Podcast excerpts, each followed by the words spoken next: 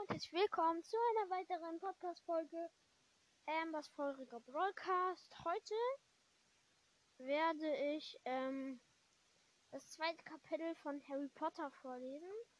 Ähm, ja, blätter ich gleich mal, ne? ja. So, bin jetzt da. Ähm, morgen wird eine Broadcast-Folge wieder rauskommen.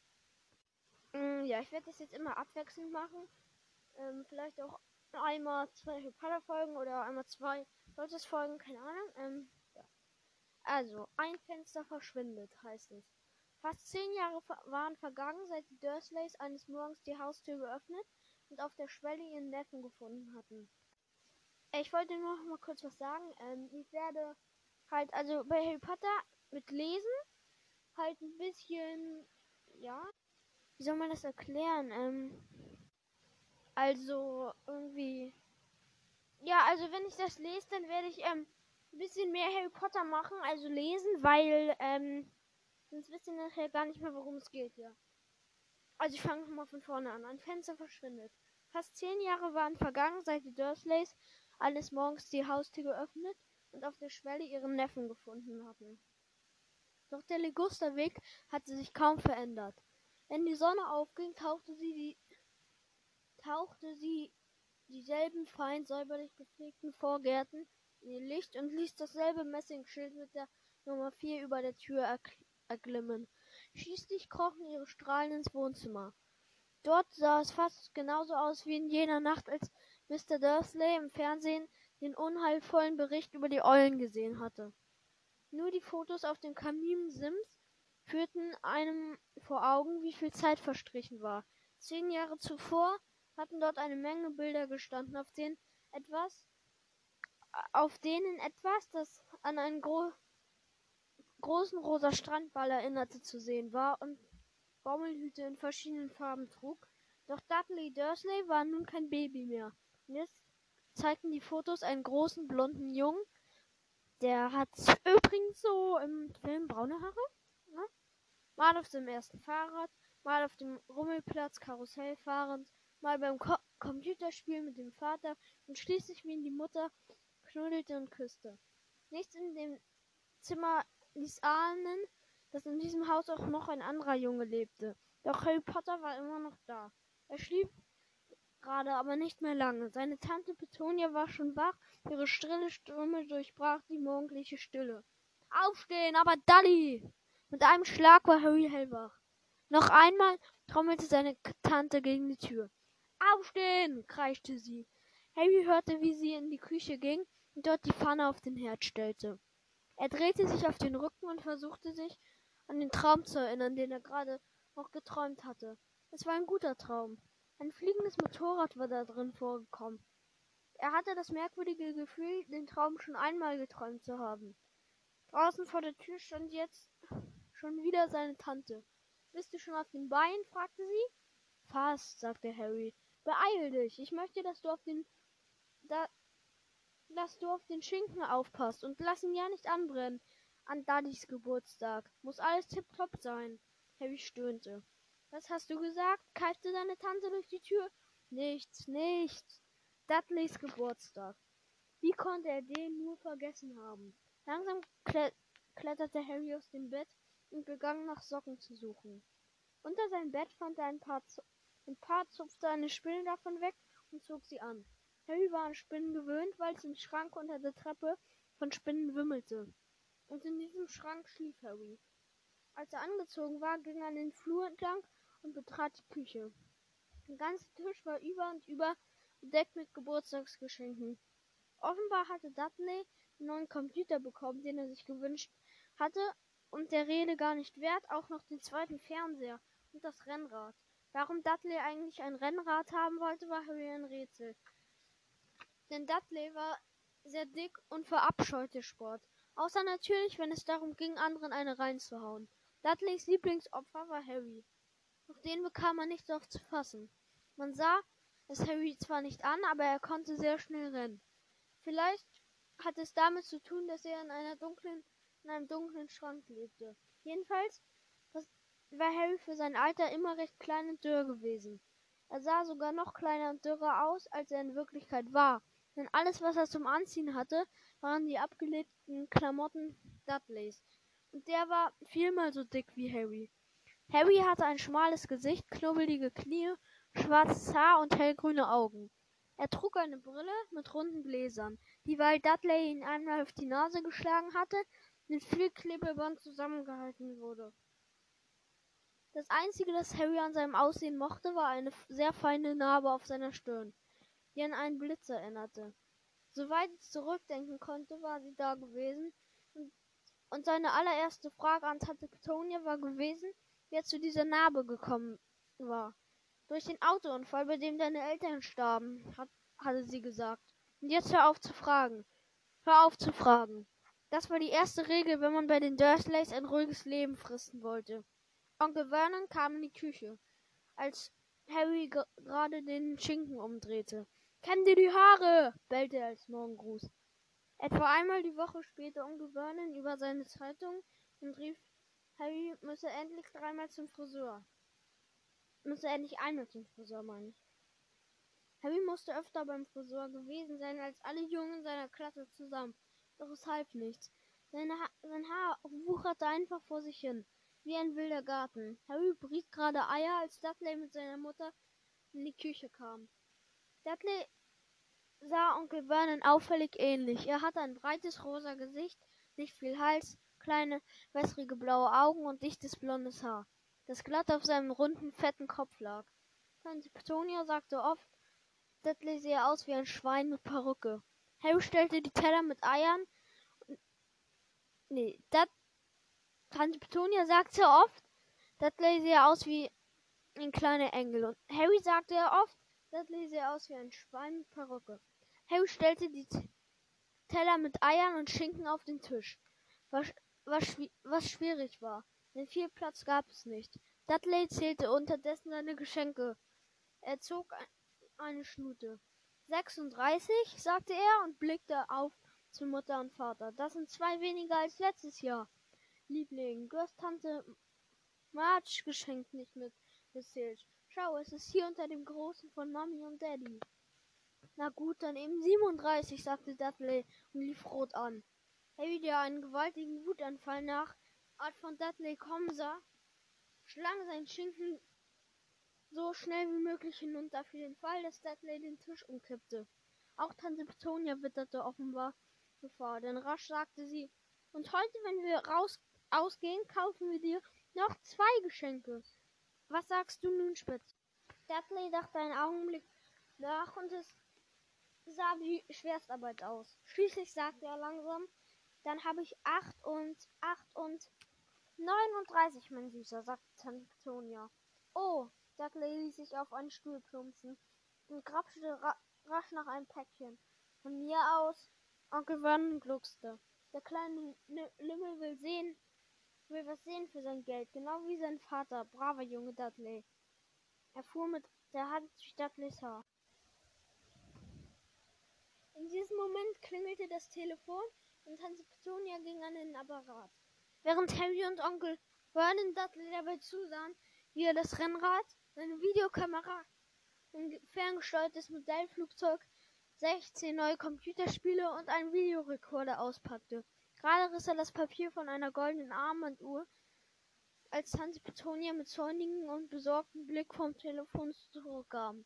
Schlechte Nachrichten, Vernon, sagte sie. Mrs. Fitch hat sich ein Bein gebrochen. Sie kann ihn nicht nehmen. Unwirsch nickte sie mit dem Kopf in Harrys Richtung. Dudley klappte vor Schreck den Mund auf, doch Harrys Herz begann zu hüpfen. Jedes Jahr an Dudleys Geburtstag machten seine Eltern machten seine Eltern mit ihm und einem Freund einen Ausflug. Sie besuchten Abenteuerparks, gingen Hamburger essen oder ins Kino. Jedes Jahr blieb Harry bei Mrs. Fitch, einer verrückten alten Dame, zwei Straßen weiter. Harry hasste es, dorthin zu gehen. Das ganze Haus roch nach Kohlen und Mrs. Fitch bestand darauf, dass er sich die Fotos aller Katzen ansah, die sie je besessen hatte. Und nun, sagte Tante Petunia und sah Harry zornig an, als hätte er persönlich diese Unannehmlichkeit ausgeheckt. Harry wusste Es sollte ihm eigentlich leid tun, dass sich Mrs. Fitch ein Bein gebrochen hatte. Doch will ihm das nicht leicht bei dem Gedanken, sich Tiplis, Snow, Snowy, Patty, Taffy erst wieder in einem Jahr angucken zu müssen. Wir können March anrufen, schlug Onkel Vernon vor. Sei nicht albern, Vernon, sie hasst den Jungen. Die Dursleys sprachen oft über Harry, als ob er gar nicht da wäre. Oder vielmehr, als ob er etwas ganz Widerwärtiges wäre, das sie nicht verstehen konnten. Eine Schnecke vielleicht. Was ist, ähm, wie heißt sie nochmal, deine Freundin Yvonne? Macht Ferien auf Mallorca, sagte Tante Petunia barsch. Ihr könnt mich einfach hier lassen, schlug Harry hoffnungsvoll vor. Dann konnte er zur Abwechslung mal Fernsehen, was er wollte, und sich vielleicht sogar einmal über Dudleys Computer hermachen. Tante Petunia schaute, als hätte sie soeben in eine Zitrone gebissen. Und wenn wir zurückkommen, liegt das Haus in Trümmern, raunzte sie. Ich werde das Haus schon nicht in die Luft jagen, sagte Harry. Aber sie hörten ihm nicht zu. Ich denke, wir könnten in den Zoo, ihn in den Zoo mitnehmen, sagte Tante Petunia langsam. Und im Wagen lassen. Der Wagen ist neu, kommt nicht in Frage, dass er alleine drin bleibt. Dudley begann laut zu weinen. Er weinte zwar nicht wirklich, seit Jahren hatte er nicht mehr wirklich geweint, aber er wusste, wenn er eine Schnute zog und jammerte, würde ihm seine Mutter alles geben, was er wollte. Ein klein, kleiner Daddy-Bums, weine nicht. Mami will nicht zulassen, dass er deinen Geburtstag verdirbt. Ich will nicht, dass er mitkommt, schrie Dudley zwischen den markerschütterten falschen Stürzen. Er macht immer alles ka ka kaputt. Durch die Arme seiner Mutter hindurch warf er Harry ein gehässiges Grinsen zu. In diesem Augenblick läutete es an der Tür.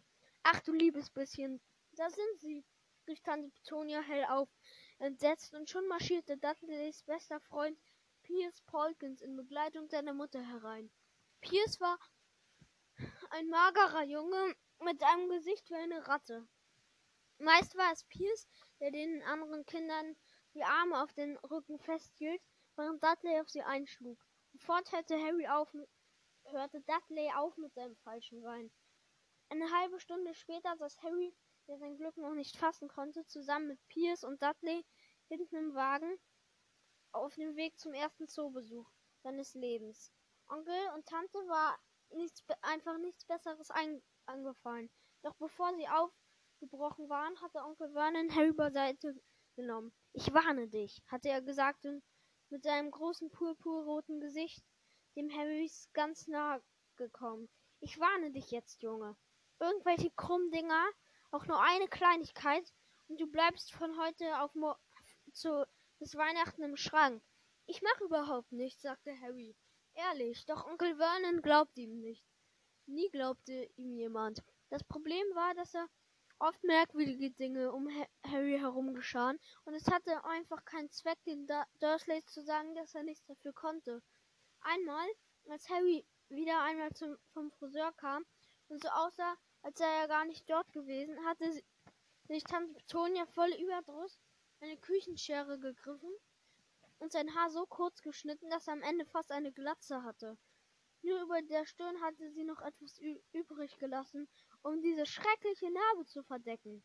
Dudley kam sich dumm und dämlich, hat sich dumm und dämlich gelacht bei diesem Anblick. Um Harry und Harry machte kein, in dieser Nacht kein Auge zu, beim Gedanken, wie es ihm nächsten Tag in die Schule gehen würde, wo sie ohnehin schon wegen seines Aussehens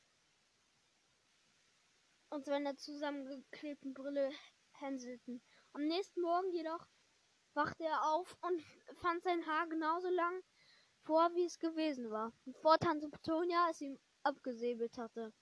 Dafür hat er eine Woche im Schrank, hat er eine Woche Schrank bekommen, obwohl er versucht hatte, zu erklären, dass er sich nicht erklären konnte, wie das Haar so, so rasch wieder gewachsen war. Ein andern Mal hatte Tante Petunia versucht, ihm ihn in einen ekligen alten Pulli von Dudley zu zwängen, braun mit orangeroten Bommeln. Je verzweifelter sie sich mühte, ihn über Harrys Kopf zu ziehen, desto enger schien er zu werden, bis an bis er am Ende vielleicht noch ein einer Babypuppe gepasst hätte, aber sicher nicht Harry. Tante Petunia gab sie, sich schließlich mit der Erklärung zufrieden, er müsse wohl beim Waschen eingelaufen sein.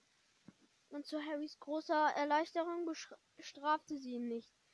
Andererseits war er in schreckliche Schwierigkeiten geraten, weil man ihn eines Tages auf dem Dach der Schule ge Schulküche gefunden hatte. Dudleys Bande hatte ihn wie üblich gejagt, als er auf einmal, und zwar ebenso verdutzt wie alle anderen, auf dem Kamin saß. Die Dursleys bekamen daraufhin einen sehr wütenden Brief von Harrys Schulleiterin zu lesen. Harry sei das, das Schulhaus emporgeklettert. Doch alles, was er tun hatte er tun wollen, wie er Onkel Vernon durch die verschlossene Tür seines Schranks zurief, hinter die großen Apfeleimer draußen vor die Küchentür zu springen. Vielleicht überlegte Harry, hatte ihn der Wind mitten im Sprung erfasst und hochgetragen. Doch heute sollte nichts schiefgehen. Um den Tag bloß nicht in, die, in der Schule, seinem Schrank oder in Mrs. Fitch nach Kohl riechenden Wohnzimmer verbringen zu müssen. Nahm er sogar die Gesellschaft von Dudley und Pierce in Kauf. Während der Fahrt beschwerte sich Onkel Vernon bei Tante Petunia. Er beklagte sich gerne, er beklagte sich gerne. Die Leute im Büro, Harry, der Stadtrat, Harry, die Bank und Harry waren nur einige seiner Lieblingsthemen. Heute Morgen war, waren es die Motorradfahrer. Jagen hier lang wie die Verrückten diese jungen Raudis, klagte er, als ein Motorrad sie überholte. Ich habe von einem Motorrad geträumt, sagt Harry, der sich plötzlich wieder daran erinnerte. Es, es konnte fliegen. Onkel Vernon knallte beinahe in den Vordermann. Er drehte sich auf seinen Sitz ganz nach hinten um, das Gesicht wie eine riesige Scheibe rote Beete mit Schnurrbart und schrie Harry an. Motorräder fliegen nicht! Dudley und Pierce wieherten. Das weiß ich, sagte Harry. Es war ja nur ein Traum. Hätte er bloß nichts gesagt, dachte er. Wenn es etwas gab, was die Dursleys noch mehr hassten als seine Fragen, dann waren es seine Geschichten über die Dinge, die sich so verhielten, wie sie wollten. Egal, ob es nun in einem Traum oder in einem Comic passierte. Sie glaubten offenbar, er könnte auf gefährliche Gedanken kommen. Es war ein sehr sonniger Son Sonnabend und im Zoo drängelten sich die Familien. Die Dursleys kauften Dudley und Pierce am Eingang ein paar große Schokoeiskugeln, und weil die Frau im Eiswagen Harry mit einem Lächeln fragte, was denn der junge Mann bekommen, bekomme, kauften sie ihm ein billiges Zitroneneis am Stiel. Das war auch nicht schlecht, dachte Harry und lutschte vor sich hin, während sie einem Gorilla zuschauten, der sich am Kopf kratzte und der auch, wenn er nicht blond war, Dudley erstaunlich ähnlich sah. Es war Harrys bester Morgen seit langem. Umsichtig ging er ein Stück hinter den Dursleys her und mit Dudley und Pierce um die Mittags. Ja, für euch ist es jetzt gerade hier eine Sekunde später, für mich nicht, für mich eine halbe Stunde oder so. Ja, ähm, die um die Mittagszeit anfingen, sich zu langweilen. Nicht wieder auf, auf ihre Lieblingsbeschäftigung verfielen, nämlich Harry zu verhauen. Sie, sie aßen im Zoo-Restaurant und als Dudley einen Wutanfall bekam, weil sein Eisbecher Hawaii nicht groß genug war, bestellte ihm Onkel Vernon einen neuen und Harry durfte den ersten aufessen. Das war das Guten zu viel und im Nachhinein hatte Harry das Gefühl, er hätte es wissen müssen. Nach dem Mittagessen gingen sie ins Reptilienhaus. Hier drin war es kühl und dunkel und entlang der Wände waren beleuchtende Sichtfenster eingelassen. Äh, hinter dem Glas krabbelten und glitten alle Arten von Echsen und Schlangen über Äste und Steine. Dudley und Pierce wollten die riesige, die riesigen giftigen Kobras und die Phys Physo Hä? Physoschlangen. Ich bin dumm. Hypnoseschlangen. Sehen? Die Menschen zerquetschen konnten. Schnell fand Dudley die größte Schlange, die es hier gab. Sie hätte sich zweimal um Onkel Vernons Wagen schlingen und ihn in einen Mülleimer quetschen können. Doch offenbar war sie dazu gerade nicht in Stimmung. Tatsächlich döste sie vor sich hin. Dudley hatte die Na Nase gegen das Fenster gepresst und, und starrte wie gebannt auf die glänzende braune Windungen. Mach, dass, da, mach, dass sie sich bewegt, sagte er im quengeligen Ton zu seinem Vater. Onkel Vernon klopfte mit der Faust gegen das Glas, doch die Schlange rührte sich nicht. Mach's noch einmal, befahl Dudley.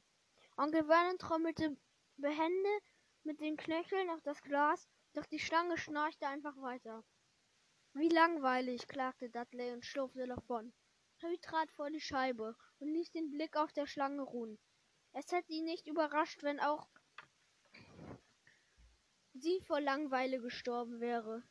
Keine Gesellschaft außer doofen Leuten, die mit den Fingern gegen das Glas trommelten und sie den ganzen Tag lang stören. Das war schlimmer, als einen Schrank als Zimmer zu haben, wo der einzige Besucher Tante Petunia war, die an die Tür hämmerte und einen aufweckte. Au und ein Aufwecken. Hä? Das ist ein Rechtschreibfehler. Die an die Tür hämmerte und ein Au Ah, ich bin dumm. Um einen aufzuwecken. Doch mindestens bekam er den Rest des ha Hauses zu sehen. Die Schlange öffnete plötzlich ihre kleinen Perl Perlaugen. Langsam, ganz allmählich hob sie den Kopf, bis ihre Augen auf einer Höhe mit, den mit denen Harrys waren. Sie zwinkerte. Harry starrte sie an. Rasch blickte er über die Schulter, ob jemand zusah. Niemand. Er drehte sich wieder zu der Schlange um und zwinkerte zurück. Die Schlange stieß mit dem Kopf in Richtung Onkel Vernon und Dudley und rollte die Augen nach oben. Sie sah Harry mit einem Blick an, der eindeutig sagte, sowas muss ich den ganzen Tag ertragen. Ich weiß, murmelte Harry durch das Glas, wenn er auch nicht sicher war, ob die Schlange ihn hören konnte. Das muss dich wirklich auf die Palme bringen. Die Schlange nickte lebhaft. Woher kommst du eigentlich? fragte Harry. Die Schlange stieß mit ihrem Schwanz gegen ein kleines Schild nahe dem Fenster. Harry spielte auf die Inschrift. Boa Constrictor, Brasilien. War es schön dort? Wieder stieß die Schlange mit dem Schwanz gegen das Schild, und Harry las weiter. Dieses Exemplar wurde im Zoo ausgebrütet. Oh, ich verstehe. Du warst nie in Brasilien. Die Schlange schüttelte den Kopf, und plötzlich erschallte hinter Harry ein ohrenbetäubendes Rufen, das sie beide zusammenzucken ließ. Dudley, Mr. Dursley, kommt und seht euch diese Schlange an. Das glaubt ihr nicht, was die tut. Dudley kam so schnell, er konnte auf sie zugewatschelt. Aus dem Weg, Mann, sagte er und stieß Harry in die Rippen. Harry, von dem Schlag ganz überrascht, fiel hart auf den Betonboden. Was nun kam, passierte so schnell, dass niemand sah, wie es geschah. Einen Moment lang drückten sich Pierce und Dudley ganz dicht der, gegen das Glas und im, und im, nächsten Moment sprangen sie unter Schreck, Schreckgeheul zurück. Harry setzte sich auf und nun stockte ihm der Atem. Die Glasscheibe am Terrarium der Boa Constrictor war verschwunden. Die große Schlange entrollte sich im Nu und schlängelte sich heraus auf den Boden. Im ganzen Reptilienhaus schrien die Menschen und rannten zu den Ausgängen. Als die Schlange an Harry vorbeiglitt, hätte er schwören können, dass sie eine leise zischelnde Stimme sagte, Brasilien, ich komme. Tschüss, amigo. Der Obertierpfleger des Reptilienhauses stand unter Schock. Aber das Glas, murmelte er ständig vor sich hin. Was ist aus dem Glas geworden? Der Zoodirektor persönlich brühte Tante Petunia eine Tasse starken Tee, sü starken süßen Tee, überschlug sich mit seinen Entschuldigungen. Pierce und Dudley schnatterten nur noch. Soweit Harry es gesehen hatte, hatte die Schlange nichts getan, außer im Vorbeigleiten spielerisch gegen ihre Fersen zu schlänzen. Doch als sie alle wieder in Onkel Vernons Wagen saßen, erzählte ihnen Dudley, die Schlange hätte ihm fast das Bein abgebissen, während Pierce schwor, sie hätte versucht, ihn tot zu quetschen. Doch am schlimmsten für Harry war, dass Pierce, als er sich ein wenig beruhigt hatte, sagte, Harry hat mit ihr gesprochen, nicht wahr, Harry? Onkel Vernon, bis Onkel Vernon wartete, bis Pierce endgültig aus dem Haus war, bevor er sich Harry vorknöpfte. Er war so wütend, dass er kaum ein Wort hervorbrachte. Geh, Schrank, bleib, kein Essen, konnte er gerade noch herauswürgen, bevor er vor einem Stuhl zusammensackte und Tante Petunia ihm schleunigst einen großen Cognac bringen musste. Harry lag noch lange wach in seinem dunklen Schrank. Hätte er doch nur eine Uhr. Er wusste nicht, wie spät es war. Und er war sich nicht sicher, ob die Dursleys schon schliefen. Bis es soweit war, konnte er erst nicht riskieren, in die Küche zu schleichen und sich etwas zu essen holen. Fast zehn Jahre lebte er bei den Dursleys, solange er sich erinnern konnte, und es waren zehn Jahre elende Jahre gewesen. Schon als Baby war er zu ihnen gekommen, denn seine Eltern waren bei einem Autounfall gestorben. Er konnte sich nicht erinnern, in diesem Auto gewesen zu sein, als der Unfall passierte. Manchmal, wenn er sich während der langen Stunden im Schrank ganz angestrengt zu erinnern versuchte, tauchte ein unheimliches Bild vor seinen Augen auf. Ein blendend heller Blitz aus grünem Licht und ein brennender Schmerz auf seiner Stirn. Das musste der Unfall gewesen sein, obwohl er sich nicht erklären konnte, wo all das grüne Licht herkam. Er konnte sich überhaupt nicht an seine Eltern erinnern. Onkel und Tante sprachen nie über sie, und natürlich war es ihnen war es ihm verboten, Fragen zu stellen. Im Haus gab es auch keine Fotos von ihm. Als Harry noch jünger gewesen war, hatte er immer und immer wieder von einem unbekannten Verwandten geträumt, der kommen und ihn mitnehmen würde. Aber das war nie, wir nie Wirklichkeit geworden.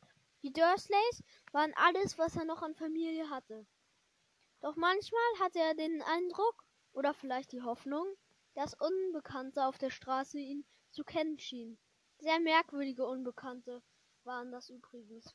Einmal, als er mit Tante Petunia und Dudley beim Einkaufen war, hatte sich ein kleiner Mann mit einem violetten Zylinder vor ihm verneigt. Tante Petunia fragte Harry ganz entsetzt, ob er den Mann kennen konnte, und schubste ihn und Dudley hastig aus dem Laden, ohne etwas zu kaufen. Eine, ein andern Mal hatte ihm eine wild aussehende, ganz in grün gekleidete alte Frau am Bus fröhlich zugewinkt, und ein glatzköpfiger Mann mit einem sehr langen purpur purpurnen Umhang hatte ihm doch tatsächlich mitten auf der Straße die Hand geschüttelt und war dann ohne ein Wort zu sagen weitergegangen. Das Seltsamste an all diesen Leuten war, dass sie zu verschwinden schienen, denn Harry versuchte sie genauer anzusehen. In dieser Schule hatte Harry in der Schule hatte Harry niemanden.